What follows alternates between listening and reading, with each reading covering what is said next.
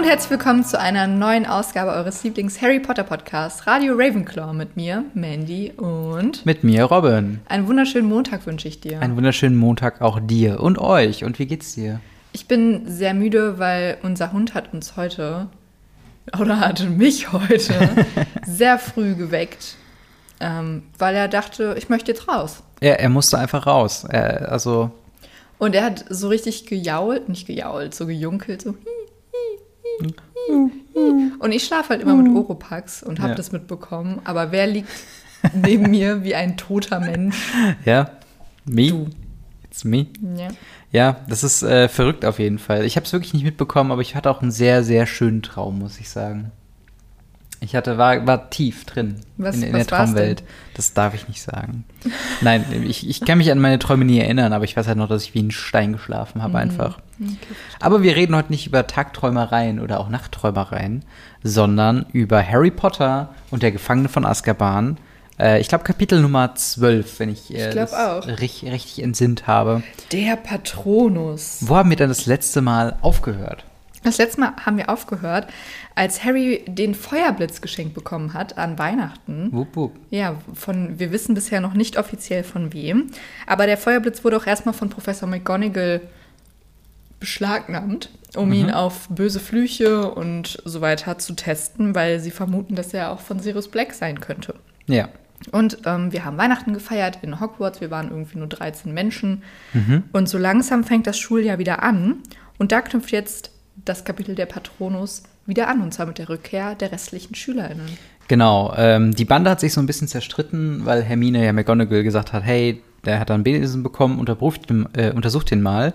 Und deswegen sind Harry und Ron etwas sauer auf Hermine. Die Ferien, wie du schon gesagt hast, sind jetzt vorbei, die Leute kommen wieder, unter anderem auch Wood, der mit äh, Harry redet äh, und sagt so, das nächste Spiel dürfen wir wirklich nicht verlieren. Also, wenn es irgendwie geht, kannst du dich irgendwie auf die Dementoren vorbereiten. Harry nur so, gar kein Problem, Wood. Ich bin schon mit Lupin äh, am Sprechen, dass wir da äh, mit den Dementoren trainieren, beziehungsweise gegen die Dementoren trainieren.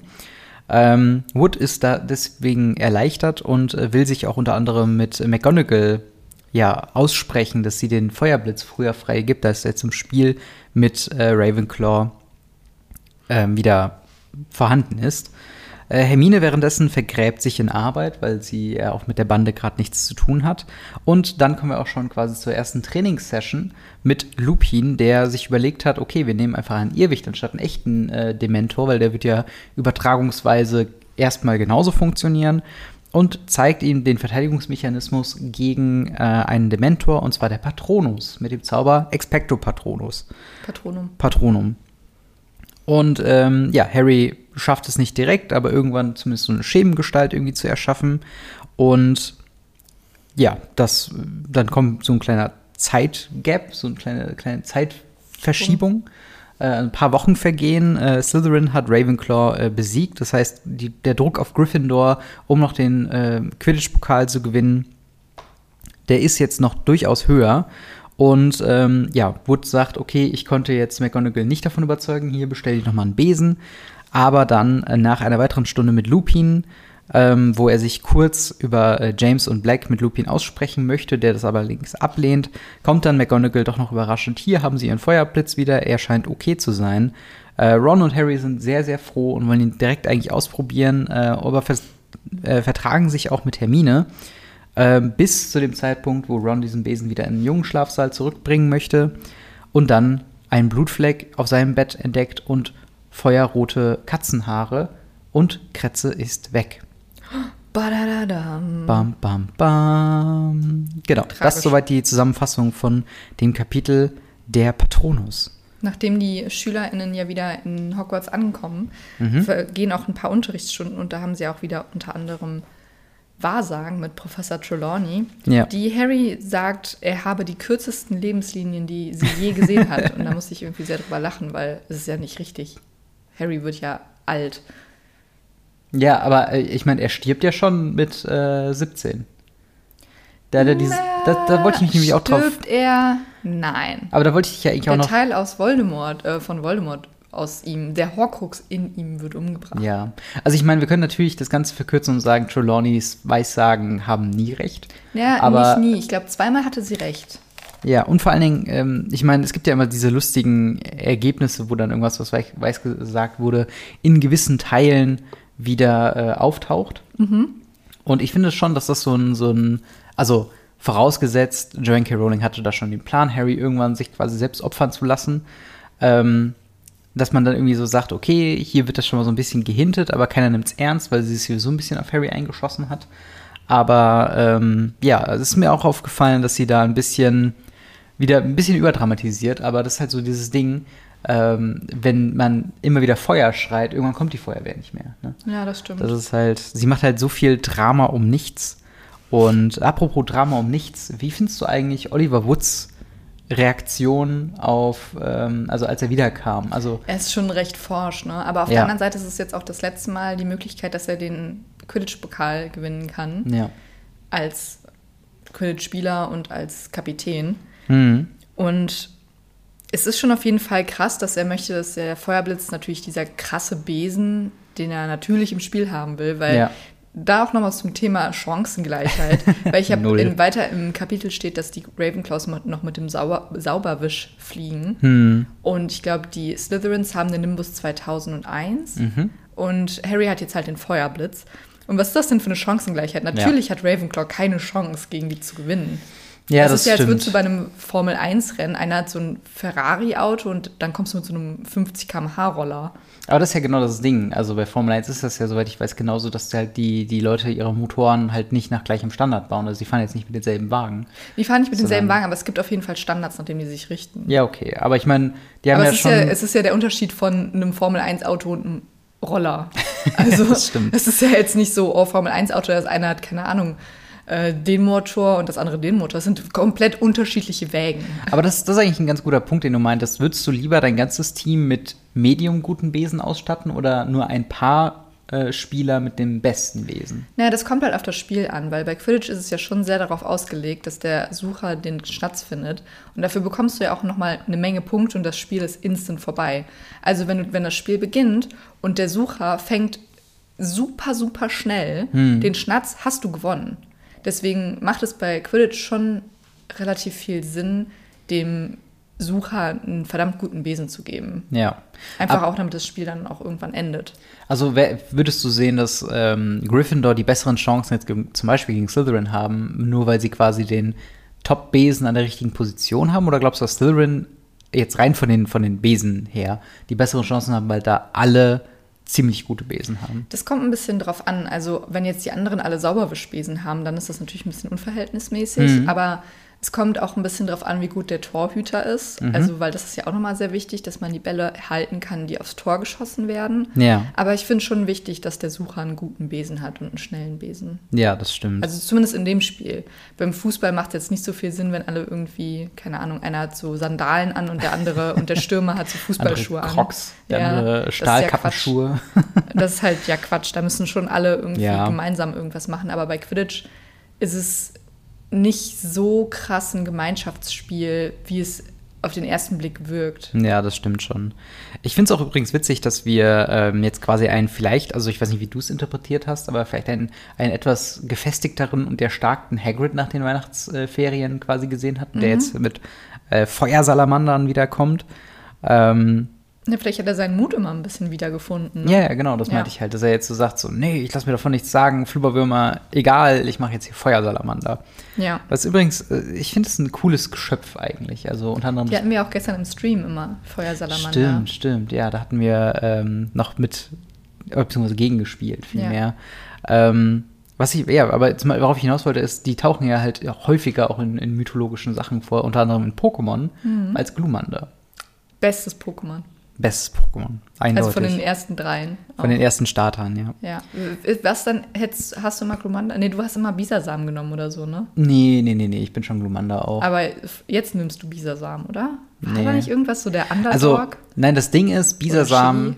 Also, ich habe mal, was ich gemacht habe, es gibt so eine Nuzlocke-Challenge, wo du quasi, wenn ein Pokémon von dir 0 KP hat, wird es als tot deklariert und du darfst es nicht mehr in Kämpfen verwenden. Mhm. Äh, ist halt einfach nur so eine Pokémon mit Extra-Regeln.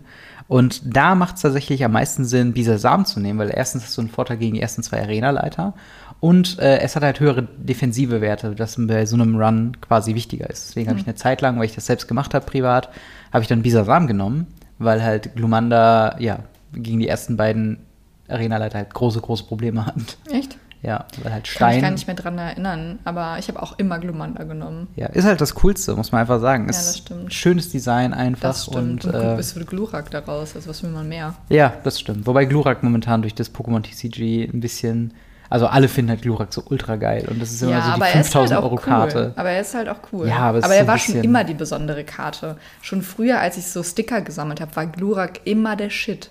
Ja, das stimmt, aber irgendwie, also vielleicht ist es auch irgendwann einfach, es ist tröpfelt so ab von mir, weißt du, Mhm. so dieses, ja, okay, we get it, Glurak ist der geilste, so. Ja, aber das war halt schon, als ich zehn war. So. Ja, ja, ich weiß. Aber naja, zurück zu Harry Potter. Genau. Glaubst du, dass Hermine, sie sagt ja, als sie sich so ein bisschen nach der Wahrsagenstunde, also sie redet ja, oder beziehungsweise die drei reden ja gerade nicht miteinander Mhm. und sie wirkt herablassend, als Ron und Harry über Lupin sprechen. Ja. Und dann sagt sie so, oh, es ist doch offensichtlich, was er hat. Glaubst du, sie weiß, dass er ein Werwolf ist? Das ist eine gute Frage. Oder sie vermutet es? Also ich glaube schon, dass wenn jemand die Verbindung zusammenzieht, ähm, ist es, glaube ich, Hermine. Mhm. Weil sie ja dann auch zwischen den Büchern, also zwischen den Zeilen liest. Oder zwischen den Büchern? Zwischen den Büchern, sie liest einfach alles. ähm, aber ich finde es halt schon auch krass, dass sie so sagt, ach, es ist doch offensichtlich, aber rückt dann nicht mit der Sprache raus. Oh, Ähm, ich hasse solche Menschen auch so. ja. Ah ja, ich weiß das, aber ich sag's nicht. Auf der anderen Oder Seite- ich muss dir was erzählen, aber heute Abend erst. Warum sagst du es mir dann? Ich hasse das. Ja. Aber auf der anderen Seite kann natürlich auch sein, dass sie über ihn gestolpert ist, als sie zeitreisend war. Im Sinne von, dass sie dann, äh, während sie irgendwo anders Unterricht hat, dass dann Lupin sich gerade auf dem Weg zur heulenden Hütte gemacht hat oder ähnliches. Ja, das kann auch sein, aber sieht man, aber also dann sieht sie ihn ja trotzdem nicht als Werwolf werden. Er kann Nein. einfach so zur heulenden Hütte gehen.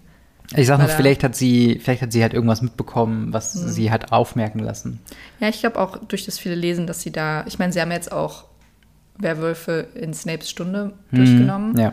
Und sie hat dann bestimmt noch mal irgendwie so ein bisschen Hintergrundwissen gesammelt. Ja, und ich meine, die, wie soll ich sagen, die, äh, der Verdacht erhärtet sich ja auch, selbst wenn man das nicht weiß. Ich meine, Snape macht Werwölfe. Sein Irrwicht ist eine Kristallkugel, wo man, glaube ich, nicht hochintelligent sein muss, um zu sehen, dass es vielleicht ein Mond ist. Ähm, und tatsächlich ist halt die, die Kombinierungs- oder die Kombinationsfähigkeit von der Bande im Allgemeinen, außer Herr Hermine, ähm, deutlich schlechter als im Vorbuch. Weil, wenn du dich noch Ja, dran das erinnerst, in. Kammer des Schreckens ist So. so, Harry sinniert kurz in seinem Bett. Lass uns mal die maulende Myrte fragen. ich glaube, wir müssten zur maulenden Myrte. So, und So, hier ist so, Lupin, nee, weiß ich nicht, was mit ihm los ist. Irgendwie, der jault und kratzt sich immer mit seinem Hinterbein am Ohr. Irgendwie ist das, keine Ahnung, muss Schnupfen sein. stell dir mal vor, er würde das wirklich so machen. Jemand hat so ein Squeaky-Toy, ja, und das wichtigste Mittel gegen ihn ist Toy! Und kna knabbert so dran. Ach ja, schön. Dann hast du eben ja auch gesagt, dass Harry die erste Unterrichtsstunde bei Professor Lupin bekommt. Mhm. Und ich fand es interessant, welche Erinnerungen er Ja. nimmt zur, Erinner zur Bekämpfung oder zur Heraufbeschwörung seines Patronus. Denn als erstes benutzt er den ersten, seinen ersten Besenritt. Mhm. Als zweitens ähm, benutzt er den Gewinn der Hausmeisterschaft im zweiten Jahr. Mhm. Und das als drittes, was dann auch ein wenig funktioniert, ich würde nicht sagen hundertprozentig, aber auf jeden Fall kommt da was bei rum, das Verlassen des Legusterwegs. Ja. Was würdest du an Harrys Stelle nehmen? Was Also wenn du, ich jetzt Harry wäre, Genau, was findest du, ist Harrys schönste Erinnerung so in den Büchern? bis, bis dahin. Ähm, ach, das ist halt schwierig zu sagen. Also, ich war jetzt, also er hat ja noch keine Romanzen oder so gehabt, ne? Also, das wäre vielleicht was, was dann später irgendwie dazu käme. Aber ich glaube halt schon wirklich so dieser Moment, wo er gesagt bekommen hat, ähm, dass er nicht dazugehört und einen Grund dafür gefunden hat, als er dann gemerkt hat, dass er ein Zauberer ist. Ich glaube, das ist schon ein sehr, sehr großer Punkt. Ich hätte vielleicht noch gedacht, vielleicht äh, die Sommerferien, als er in der Winkelgasse war und zum ersten Mal so eigenständig gelebt hat. Das muss Ja. wahrscheinlich auch ein ziemlich geiles Gefühl gewesen sein. Ähm, aber ich finde es halt auch irgendwie, also glaubst du wirklich, es hat was mit dem, mit dem Kerngedanken zu tun, der nicht in Anführungszeichen glücklich genug war um die Stärke des Patronus? Ja, schon. Also ich glaube, du musst schon einen Gedanken haben, indem du halt extreme Glücksgefühle fühlst. Also es geht Ja. nicht an den Gedanken, sondern dass du in dem Moment Glück fühlst. Und ich Mhm. hätte jetzt zum Beispiel bei Harry gesagt, auch die, als er seine Eltern im Spiegel gesehen hat, Stimmt. Ja. das vielleicht auch. Wobei Oder das vielleicht- Buch auch von, als er das Buch von Hagrid bekommen hat mit den Bildern von seinen Eltern. Ja. Wobei die Frage natürlich ist, sind das, also äh, ist jetzt natürlich sehr, sehr, ähm, wie soll man, sehr kleinkariert, aber ist das tatsächlich ein, ein wahres Glücksgefühl?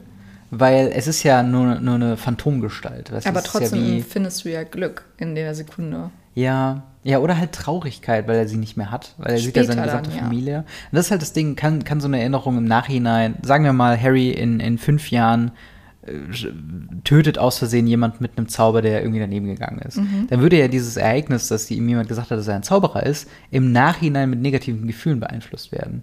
Je nachdem, was passiert, ja. Funktioniert es dann immer noch Aber ist ja auch so oder so, weil er halt gegen Voldemort so ausgewählt wird.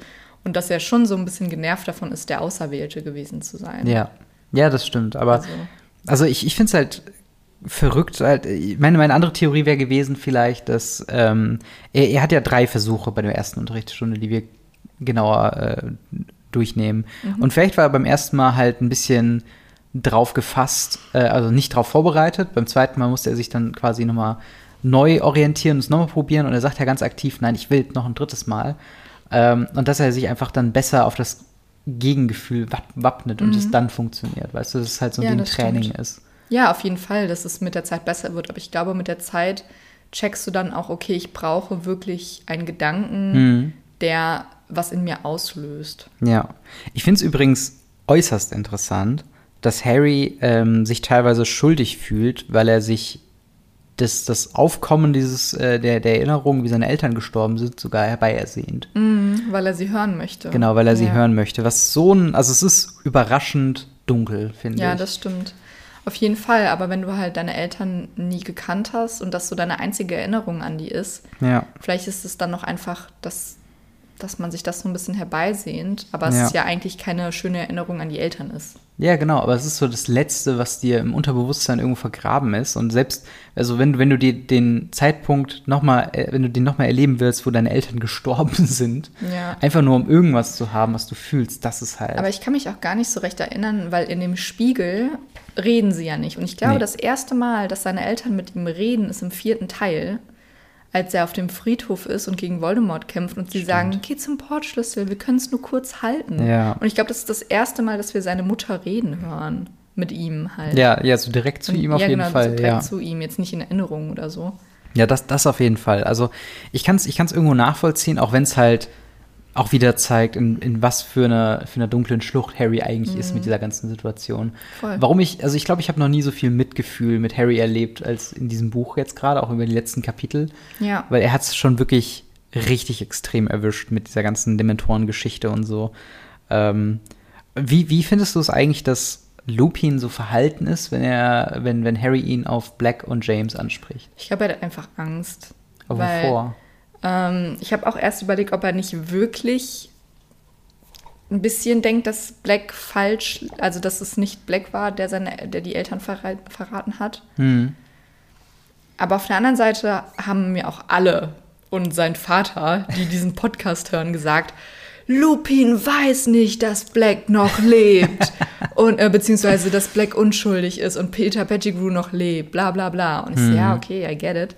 Ähm, deswegen finde ich seine Reaktion auch ein bisschen merkwürdig, aber vielleicht auch einfach, weil er krasse Schuldgefühle hat Ja. gegenüber James und Lily, weil er ja auch Teil davon und sich halt so krass anscheinend in Sirius getäuscht hat. Hm.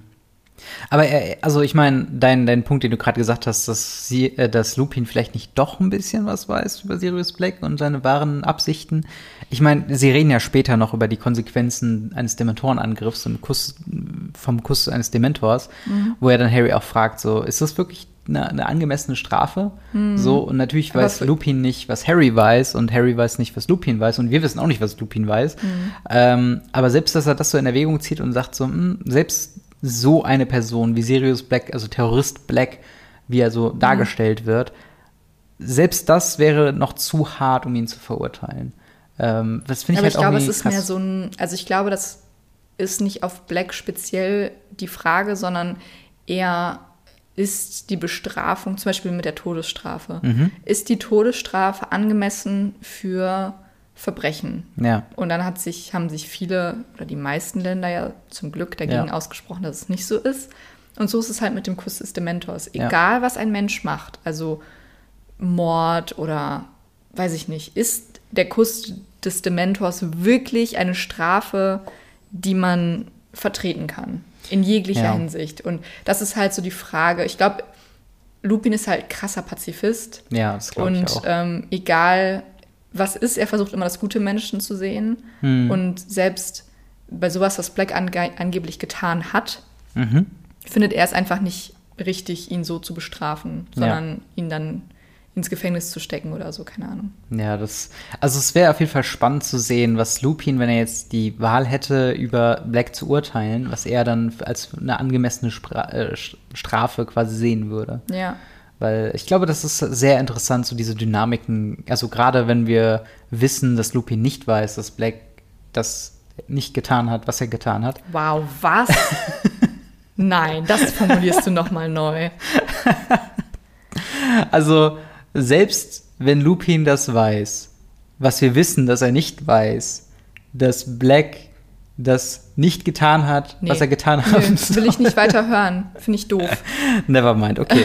Wir reden mal über den Patronus, denn darüber haben wir noch gar nicht geredet. Ja. Er wird ja hier beschrieben als ähm, quasi eine, eine Kumulation aus positiven Gefühlen, die sich verkörpern in einem Patronus, einem Schutzherren, der sich quasi zwischen dir und den Dementor stellt. Ähm, er wird als sehr schwieriger Zauber bezeichnet. Glaubst du, dass diese Bezeichnung, wenn wir jetzt die anderen Bücher noch mit hinzunehmen, immer noch passt? Weil wir haben ja den Orden des Phönix und Dumbledores Armee, wo ähm, ne, eigentlich jeder äh, Schüler, der da, da ist, hat einen eigenen Patronus. Und es gehört ja auch zu den Charakterprofilen, wenn man sich Harry Potter Wikis oder sowas anguckt, gehört ja immer so, weiß nicht, Hermine Granger, äh, diesen Patronus, Ron Weasley, diesen Patronus, Neville, diesen Patronus. Und es ist so klar definiert. Glaubst du, dass über die Zeit der Patronus so ein bisschen einen Eindruck verloren hat? Nee, finde ich nicht, weil im Orden des Phönix wird ja auch speziell, also die sind ja auch älter dann und es ist ja auch höhere Magie. Also Lupin sagt ja nicht, das ist das Höchste, was du zaubern kannst, sondern es sagt auf jeden Fall, das ist schon höhere Magie, als jetzt ein Drittklässler lernen, lernen würde. Und im Orden des Phönix sind sie ja auch schon FünftklässlerInnen. Und dass sie es da lernen, finde ich vollkommen legitim. Und vor allen Dingen, ich glaube, das kommt im Buch noch mal besser rüber als im Film, dauert es wirklich Ja. lange, bis sie das drauf haben. Also sie üben es wirklich lange. Und ich meine, es bringt ihnen ja, ich weiß nicht, ob es in der Schule überhaupt gelehrt wird, weil es bringt ihnen ja anscheinend niemand bei, außer Harry. Ja, das Und stimmt. deswegen, also ich finde schon, dass es was Besonderes ist. Vor allen Dingen, weil es halt auch so speziell zugeschnitten auf die Personen ist. Ja. Ja, es ist halt so ein schönes Persönlichkeitsmerkmal, ähm, was den Patronus ausmacht. Und dann finde ich es fast schon schade, dass der sehr, sehr spezifisch nur gegen was wirkt. Er wirkt ja nicht gegen Todesser, gegen andere Flüche, gegen irgendwelche bösen Kreaturen, sondern ausschließlich Dementoren und tatsächlich lustigerweise, ähm, wie hieß das nochmal? Irgendwie Fl Flap Flapsis oder sowas, so, so ein Leinentuch, sein magisches Leinentuch, das ist auch im, im äh, hier magischen Tierwesenbuch. Also der Letifold, auch genannt lebendes Leichentuch, Zauberministeriumsklassifizierung 5, also das gefährlichste.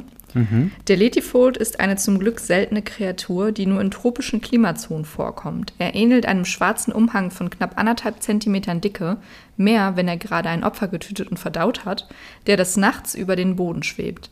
Die früheste überlieferte Beschreibung eines Letifolds stammt aus der Feder des Zauberers Flavius Belby, der im Jahr 1782 während seiner Ferien in Papua-Neuguinea das Glück hatte, einen Letifold-Angriff zu überleben. Gegen 1 Uhr nachts endlich war mir ein, also jetzt kommt die Geschichte davon, gegen 1 Uhr nachts endlich war mir ein wenig schläfrig zumute. Da hörte ich ganz in der Nähe ein leises Rascheln. Mir schien es nichts weiter zu sein als ein Rascheln der Blätter des Baumes vorm Fenster, und so drehte ich mich auf die andere Seite. Nun fiel mein Blick auf einen unförmigen schwarzen Schatten, der unter der Tür hindurch in mein Schlafzimmer glitt. Reglos und schon halb im Schlaf suchte ich versuchte ich zu enträtseln, was denn einen solchen Schatten werfen könne, wo doch nur der Mond hereinschien. Zweifellos machte meine Reglosigkeit dem Letifold glauben, sein vermeintliches Opfer würde schlafen. Zu meinem Entsetzen kroch der Schatten nun hoch auf mein Bett und schon spürte ich sein leichtes Gewicht auf mir liegen. Er erinnerte mich ungemein an einen sehr kräuselnden schwarzen Umhang, der mit leicht flatternden Rändern über das Bett an mir hochglitt. Gelähmt vor Angst spürte ich, wie, mich, wie er mich feuchtkalt am Kinn berührte, und im Nu saß ich kerzengerade im Bett. Das Etwas trachtete danach, mich zu ersticken. Es glitt unerbittlich über meinen Mund und über meine Nase und über mein ganzes Gesicht, und während ich weiter dagegen ankämpfte, spürte ich doch, wie es mich erkennen, erbarmungslos immer fester in seine Kälte hüllte. Unfähig, um Hilfe zu rufen, tastete ich nach meinem Zauberstab. Schon war mir schwindelig, dass ich das etwas wie Siegellack über mein Gesicht legte und ich keine Luft mehr bekam. Und, letzter, und mit letzter Kraft konzentrierte ich mich auf, die Betäubungs, auf den Betäubungszauber und danach, als der Zauber zwar ein Loch in die Schlafzimmerdecke riss, das Ungeheuer jedoch nicht bannte, auf den Lähmfluch, der mir ebenfalls keine Linderung verschaffte.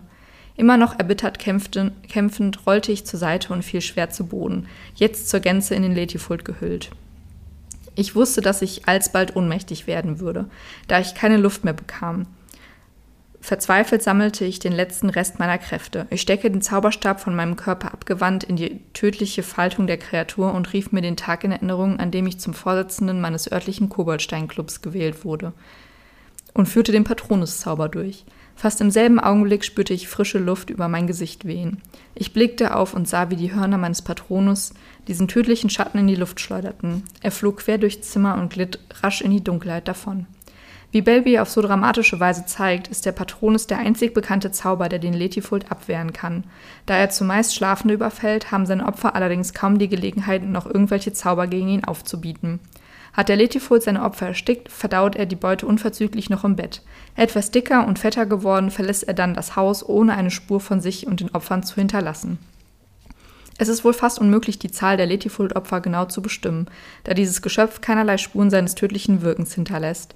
Leichter zu bestimmen hingegen ist die Zahl der Zauberer, die, ein, die in heimtückischer Absicht vortäuschen, von Letifurz getötet worden zu sein. Der jüngste Fall eines solchen Betrugsmanövers stammte aus dem Jahr 1973, als der Zauberer Janus Thicke verschwand und nur ein Zettel auf dem Nachttisch hinterließ mit dem hastig hinterworfenen Worten Oh nein, ein Letifold packt mich, ich ersticke. Für seine Frau und seine Kinder angesichts des fleckenlosen leeren Bettes in dem festen Glauben, eine solche Kreatur habe Janus getötet, begann eine Zeit strenger Trauer, die ein sehr bitteres Ende fand, als man entdeckte, dass Janus acht Meilen entfernt mit der Wirtin des grünen Drachen zusammenlebte. Wow. Immer Janus. Wow. Ey. Da nur dieser kleine Seitenfakt, dass der Patronus gegen zwei Geschöpfe ja. wirkt. Eine dramatische Geschichte. Aber genau wegen dieser Geschichte ist mir das im Hinterkopf geblieben. Und als ich das dann eben nachgelesen hatte, dachte ich, Moment mal, Letifold, den hatten wir da. Und ich weiß nicht, also ich wünschte mir fast schon, der Patronus könnte mehr. Weißt du, was ich meine? Mhm. Weil der so ein tiefer Teil ist. Weil er auch so cool ist, ne? Er ist sehr cool. Er hat ja so ein bisschen dieses Pokémon-mäßige, von wegen, mhm. so das, das zeigt den Charakter aus. Und ich wünschte mir, sie könnten damit Todesser bekämpfen. Ja, das stimmt, dass er halt so, wenn du ihn zauberst, er mit dir kämpft. Ja, genau. Ne? Ja, sowas in so der ein Richtung. Begleiter verstehe. halt einfach. Aber ja, aber auf der anderen Seite macht es der Patronus auch irgendwie, macht ihn dann auch so besonders. Das stimmt.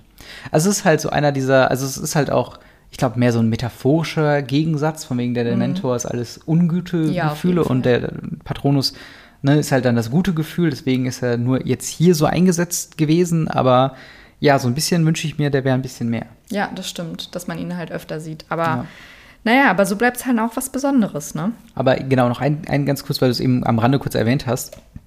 Ich glaube halt wirklich, ich bin auf die Beschreibung, wenn wir den Orden des Phönix lesen, sehr gespannt, weil im Film ist das halt wirklich so, dass halt eine, eine äh, Zwischensequenz oder ein mhm. Zusammenschnitt und alle haben so, oh Ratten, oh Hasen, oh Vögel. Und alle haben so die Patronusse und das hat halt komplett das Gewicht rausgenommen von dem Kampf ja. und dem Struggle, den ja äh, Harry gerade erlebt. Total. Also ich glaube, im Buch ist es deutlich, ähm, deutlich schwieriger, das zu lernen. Ja. Aber ich finde es auch verrückt, weil Lupin erzählt dann auch noch ein bisschen über Dementoren und Dementoren nehmen die Kapuze ab, mhm. um den letzten, also den Kuss, Kuss des, des Dementoren zu vollziehen. Und das fand ich auch crazy, weil eigentlich im Film haben sie die Kapuze immer an, weil es ist keine Kapuze, sondern eher ja, ja. auch deren Kopf. Genau, das, so deren Leine. Das, die, sie tragen nicht wirklich was, sondern sie sind quasi einfach diese, diese, ja, diese Geister halt. Ja, die halt diese eben, Laken. Genau, ist halt wie, wenn man sich diesen klassischen weißen Geist vorstellt, wo danach gestellt wird, das ist so ein weißer Laken, ist halt einfach, das ist deren Körper so. Mm. Und deswegen, aber ich glaube schon, dass, ähm, also ich glaube, im Film ist das dann übertragen, von wegen, wenn du ihm sehr nahe kommst, siehst du halt diese Ausmundung, wo der Mund wäre. Und. Ja, hier ist das aber dann, hier nimmt er halt die Kapuze dann ab. genau. Aber ja, also Remus Lupin ist halt auch sehr. Also an Harrys Stelle hätte ich so gefragt, was, du kennst meinen Vater, erzähl mir alles. Ja. Wie eure Schulzeit war, wie ihr zueinander standet, wie er meine Mutter kennengelernt hat, wie meine Mhm. Mutter war, was passiert ist. Und er fragt auch gar nicht, weil ich glaube, er merkt, dass Lupin sichtlich, dass es ihm unangenehm ist oder er nicht drüber reden möchte. Ja. Aber an Harrys Stelle wäre ich da sehr, sehr erpicht drauf, das aus, also zu erfahren. Ja, vor allen Dingen, er ist ja auch nicht ganz subtil damit, weil äh, Harry sagt, Professor Lupin, sagte er, wenn Sie meinen Dad kannten, mussten Sie ja auch Sirius Black gekannt haben. Lupin wandte sich blitzschnell um. Wie kommst du darauf? sagt er mit schneidendem Ton. Einfach, nur, äh, einfach so, ich weiß, dass auch Black und mein Vater in Hogwarts befreundet waren. Lupins Gesicht entspannt sich. Mhm. Also es ist schon ziemlich on the nose. Also er ist, er weiß ich, auf jeden Fall mehr. er will, glaube ich, auch nicht in diesen Generalverdacht kommen, was noch mit Sirius Black am Hut zu haben, gerade wo die beiden ähm, ja wieder aktiv sind, sag ich jetzt Ja. mal. Gerade halt auch als Lehrer. Ne? Eben. Naja, und dann kommen wir mal vom Patronus zurück zum Feuerblitz, dem Ja. zweitwichtigsten Gegenstand in diesem Kapitel. Denn Harry bekommt seinen Feuerblitz zurück von McGonagall und Ja. er hatte keine Flüche und nichts Böses an sich. Und das heißt, er kann jetzt getrost damit üben und ihm auch gegen das Spiel in, also das, im Spiel gegen die Ravenclaws einsetzen. Und ich finde es süß, dass Snape und McGonagall halt auch so einen kleinen Quidditch-Fight haben. Weil Snape ist ja der, der Haus, Hausmeister, wollte ich schon sagen. Der Hausmeister. Äh, der Hauslehrer von Slytherin und McGonagall natürlich von Gryffindor. Und McGonagall möchte natürlich auch den Hauspokal oder beziehungsweise den Quidditch-Pokal gewinnen. Mhm. Und Snape lässt sie auch nicht vergessen, dass sie ihn irgendwie zwölf Jahre nicht mehr Ja. gewonnen hat. Und das finde ich irgendwie sehr witzig. Ich finde auch generell, Professor McGonagall hat seit diesem äh, Weihnachtsessen irgendwie so viel an, an Sarkasmus und so, ähm, Mhm. wie soll man sagen, so, Snark. so snarky genau Ja. hinzugebracht, weil auch Harry dann so den Blitz, äh, den Feuerblitz wieder entgegennimmt und sagt so, im Ernst? Und McGonagall so, im Ernst? so, Ja. ja, nimm ihn. so. Geh, geh mir aus den Augen. Genau. Und dann treffen sie, sie, treffen sie vor dem Eingang des Gemeinschaftsraums Neville, der den Ja. Tränen nahe ist, weil er den Zettel verlegt hat, wo er sich alle Passwörter von Sir Cardigan aufgeschrieben hat und jetzt nicht mehr reinkommt. Und Neville ist einfach einer der besten Charaktere. Ja, ist falls ihr vergessen haben solltet, dass Neville fucking cute ist, hier Ja. ist nochmal Neville. Wirklich, hier ist Neville, wie er den Tränen nahe ist. Und dann schreibt Hermine auch gerade einen Aufsatz, warum Muggel Strom brauchen. Ja. Und dann ist mir aufgefallen, habe ich drüber nachgedacht, ja, es gibt in Hogwarts keinen Strom und es gibt Ja. auch im Fuchsbau keinen Strom, weil sie es halt einfach nicht brauchen. Mhm. Und die wohnen halt auch immer in so Schlössern oder der Fuchsbau sieht ja auch nicht modern aus. Der sieht ja Nee. eher aus wie so ein Baumhaus, finde ich. Eh, Ja, also in meinem Also Kopf war es halt immer so. Holz Ja, ja, es ist so, eine das Hütte ich auf ja. jeden Fall, so ja, ein so eine. Hütte. Ja, und Hagrids Hütte ja auch. Ja. Also sie sehen, finde ich, sehr Baumhaus-esk aus, so sehr Ja. holzmäßig. Und die brauchen natürlich alle keinen Strom. Ja, Aber das war mir irgendwie gar nicht bewusst, weil klar, die haben halt Kerzen, aber ist das wirklich das bessere Mittel als eine Lampe? sie haben halt magisches Licht. Also ich, Ja. wenn du dir auch vorstellst, zum Beispiel die Decke in der großen Halle ist ja auch verzaubert wie die, ähm, wie der Himmel draußen. Mhm. Und das heißt, wenn da die magische Sonne scheint, ähm, dann haben die ja auch eine Lichtquelle. So. Mhm. Zudem halt Kerzen. Und ich glaube schon, dass es halt so eine, also ich glaube nicht, dass die Feuerquellen äh, die einzigen Lichtquellen sind im Schloss. Also ich glaube halt schon, dass so eine ominöses, magisches Licht einfach über den Tag alles erhält. Erhält. So. Oder halt so kleine, kennst du diese automatischen Lichter an Fußbodenleisten, so, wenn man auf Toilette geht, nachts angehen? Ja, Sowas haben die stimmt. vielleicht auch. Ja. Und Nur dann halt kommen nicht wir- elektrisch. Ja, nur nicht elektrisch. Und dann kommen wir zum Grand Finale. Mhm. Und zwar möchte Ron den Feuerblitz hochbringen Ja. und findet ein Bettlaken ohne Krätze, aber dafür mit Blut und rote Katzenhaare. Glaubst du, Krummbein hat Krätze geholt? Nein, also ich glaube, ähm, also ich glaube, es gab einen Angriff von Kretze auf äh, Krumm, nee, von. Krummbein auf Kretze und Kretze ist dementsprechend abgehauen. Mhm. Weil Kretze ist ja schon die ganze Zeit extrem gestresst, weil Black ihr ihm schon so nahe gekommen ist. Mhm. Und äh, ich glaube, er versucht sich halt jetzt, er versucht jetzt nicht an einem Ort zu bleiben, sondern sich im Schloss weiter zu bewegen, damit er halt nicht ähm, ja, gefunden wird von Black. Oder glaubst du, vielleicht Black war es? Nee, dann, also dann machen die roten Katzenhaare. die Kann er ja vorher genutzt haben. Rupf, Oder rupf, hin, hingezaubert haben, weil er weiß, dass Krummbein Ja. unter Generalverdacht steht. Ich glaube halt, äh, Black hat so Bock, Peter Pettigrew zu killen, dass ihm so ein Detail nicht ähm, aufge. Also ich glaube schon, dass es diesen Kampf gab und dass halt äh, Krummbein, äh, Kretze dementsprechend aus mehreren Gründen quasi die Flucht angetreten hat. Ähm, aber ja, du sagst es schon, mit diesem quasi Cliffhanger beenden wir das Kapitel. Wie hat es dir denn gefallen? Ja, es war ganz nett. Also Ja. ich mochte die Passage mit Remus, also mit Professor Lupin äh, sehr und dem Patronus, dass man da auch noch ein bisschen mehr erfahren hat. Aber es war jetzt natürlich auch, ähm, die letzten Kapitel waren ja alle sehr aufreibend, wir haben sehr viel erfahren, jetzt muss ein bisschen die Story weitergehen. Ja. Und ich freue mich absolut nicht auf das nächste Kapitel, weil es ist ein Quidditch-Kapitel. äh, wie hat es dir denn gefallen? Ja, äh, ich, ich fand's auch, äh, ich fand's auch gut, aber du hast schon äh, richtig gesagt, es muss, also wenn sie jetzt diesen, dieses Pensum von einem Bieter-High-Kapitel nach dem anderen hätten, dann hätte ich aber auch, glaube ich, einen Herzinfarkt, wenn ich das Mhm. Ja, das weiterlesen würde.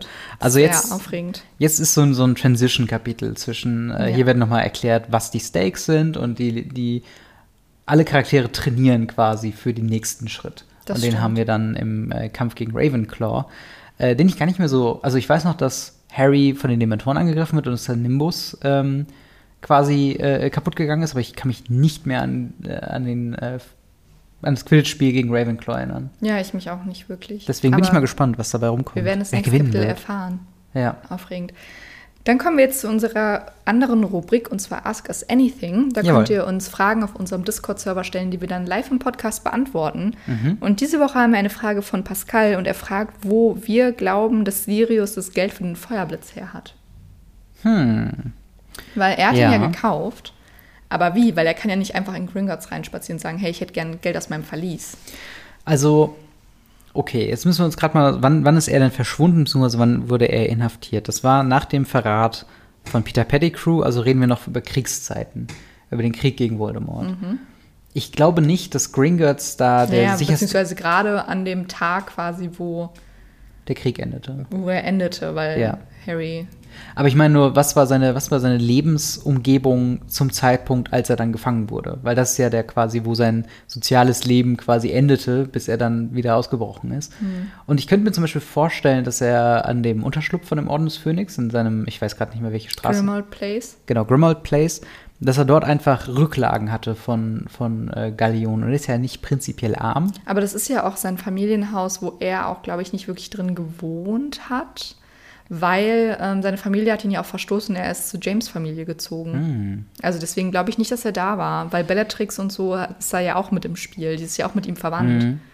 Aber quasi nur, nur jetzt, ähm, also wenn, wenn du in so einer Situation wärst, du würdest ja dein Geld dann auch nicht auf der Bank behalten, sondern wahrscheinlich irgendwo in Sicherheit bringen. Und selbst, selbst wenn es nur irgendwo eine Truhe im Keller ist oder so, weißt du? Ja, ich weiß auch nicht so ganz, aber Pichu hat darauf geantwortet auf dem Server, dass er, dass es im Buch erklärt wird und dass er Krummbeil mit einem Zettel schickt, wo drauf steht, dass sie das Geld aus Sirius Verlies für den Feuerblitz nehmen sollen. Aber ich weiß nicht ganz, also die Wann? Kobolde dann? Also, Ja, also, äh, ja, also. oder vielleicht auch nicht. Dumbledore? Vielleicht, Ich vielleicht. keine Ahnung. Also es muss ja jemand sein, der dann zum jetzigen Zeitpunkt schon weiß, dass Sirius Black nichts falsch gemacht hat. Und das sind erstaunlich wenig Leute. Das stimmt. Also selbst ja halt Lupin und, und die ganze Bagage, die weiß ja nicht, was abgeht. Also das und stimmt. ist halt die Frage, weiß es Dumbledore? das ist eine gute Frage, keine Ahnung. Weil ich meine, Dumbledore hat ja immer noch, als, als Ich die fette Dame angegriffen worden. Ja, genau. Ja, ich glaube eher nicht, weil er war ja auch sehr auf der Hut und Ja. alle haben in der großen Halle geschlafen und so. Und sie haben das, das Schloss nach Black durchsucht Ja. und so weiter. Ja, es ist find's schwierig. Aber ihr könnt uns ja gerne mal eure Vermutungen Ja. in die Kommentare schreiben oder auf den Server. Genau. Und dann schauen wir einfach später im Buch, wenn es aufgeklärt wird, weil dann wissen wir ja Bescheid. Auf jeden Fall. Und die zweite Frage von Pichu, was sind unsere Wünsche und Hoffnungen für das Harry Potter Hogwarts Legacy Spiel? Uh, Was da jetzt ähm, dieses Jahr? Raus- Nee, ich nächstes glaub, Jahr? Anfang nächstes Jahr. Okay. Ich glaube, jetzt kommen so, also ich hoffe, dass wir jetzt auf der E3 vielleicht ein paar neue Trailer und Gameplay-Infos dafür kriegen. Mhm. Aber was ähm, würdest du dir wünschen? Ähm, ich wünsche mir, dass es nicht scheiße wird. das ist mein, also ich meine, wir reden immer noch von Electronic Arts, die das Spiel rausbringen, also zwar nur als Publisher und nicht als, als Entwickler, aber ähm, ja, ich, ich würde mich darauf freuen, dass man gut nicht, ja. Also, dass es einfach eine, eine, ein schönes Gefühl ist. Dass egal, also es spielt in der Vergangenheit. Äh, es ist ja nicht die Zeit nach Harry Potter, sondern weit vor Harry Potter. Und dass man dort einfach so ein bisschen, ja, so ein bisschen die Freiheit hat, Hogwarts selbst zu erkunden, dass einem nicht alles vorgesagt wird, dass man jetzt nicht unbedingt eine, eine, eine stringente Story folgt, sondern so ein bisschen eigenverantwortlich herumläuft. Ähm, ich weiß gar nicht, ob es einen Multiplayer geben wird. Ähm, Ich weiß auch sehr wenig darüber. Ich habe nur den Trailer gesehen. Ich hoffe so ein bisschen, dass es. Ähm, es müsste für mich gar nicht so eine Story haben, wie du bist jetzt die Auserwählte und musst irgendwas retten, sondern Ja. ich bin einfach nur Schülerin an Hogwarts Ja. und habe da meine Kurse und werde einfach zur Hexe ausgebildet. ja. Also es kann sehr ähm, ruhig sein, finde ich, und sehr. Ja, es muss jetzt nicht für mich der krasse Kampfmodus sein. Ja, also ich glaube schon, ich glaube tatsächlich schon, dass so ein bisschen trailermäßig ähm, schon durchgekommen ist, dass sie äh, das an, anpeilen wollen, dass du halt ein, ein nicht der The Chosen One, aber du bist halt auf jeden Fall jemandem, der es besonders macht. Und das macht ja irgendwo auch in der Videospielwelt Sinn, weil warum solltest du sonst besser sein als alle anderen und so. Ja, das stimmt. Aber ich hoffe, dass es nicht so on the nose mäßig. Du bist jetzt der Harry Potter der letzten Generation, weil dann würde man sich auch fragen, warum taucht das nicht mit einer Silbe in den Büchern vor? So, Auf. Ja. auf. Das stimmt. Naja, aber ich bin auf jeden Fall sehr gespannt und Ich wir werden es auf jeden Fall hoffentlich streamen. Ja, wenn es äh, wenn's irgendwann rauskommt und wir eine Version kriegen können, dann äh, habe ich da auf jeden Fall Bock zu. Apropos Stream, wir haben gestern Harry Potter und der Gefangene von Azkaban als PC-Spiel auf unserem Twitch-Kanal beendet. Mhm. Die Videos dazu, also von den vorherigen Streams, könnt ihr auf unserem YouTube-Kanal finden. Genau. Diese Woche wird es keinen Stream geben. Dafür Ja. aber nächste Woche wieder, da sagen wir euch aber nochmal Bescheid. Genau. Und ich würde sagen, wir sehen uns, beziehungsweise wir hören uns nächste Woche Montag wieder bei einem neuen Podcast. Genau. Die Links für unseren Instagram, für Twitter, für, wenn ihr auf unseren Discord-Server kommen möchtet, sie sind alle unten in der Videobeschreibung oder in den Show Notes. Wenn ihr uns monetär auf Patreon unterstützen möchtet, was wir sehr schön fänden, dann äh, könnt ihr es auch gerne machen. Und ansonsten, wenn du nichts mehr zu sagen hast, würde ich sagen, bleibt magisch. Verdammt, ich wollte sagen. Und bis nächste Woche Montag beim neuen Radio Ravenclaw Podcast. Bleibt magisch. Bis dahin. Tschüss. Tschüss.